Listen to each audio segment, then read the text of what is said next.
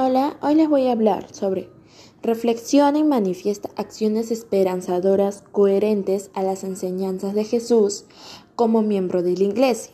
Dios hoy en día nos ha enseñado muchos valores a las personas y eso ha hecho que muchas personas tengan esperanza en sus hogares y crean cada día en Jesús. Muchos van a la iglesia y se van con paz y tranquilidad, pero lo más importante, nos deja acciones esperanzadoras.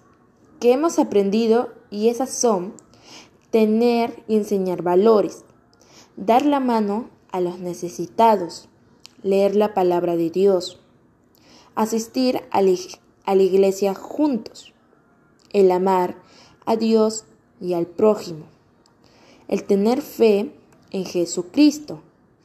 Y por último es el perdonar deliberadamente o es liberadamente.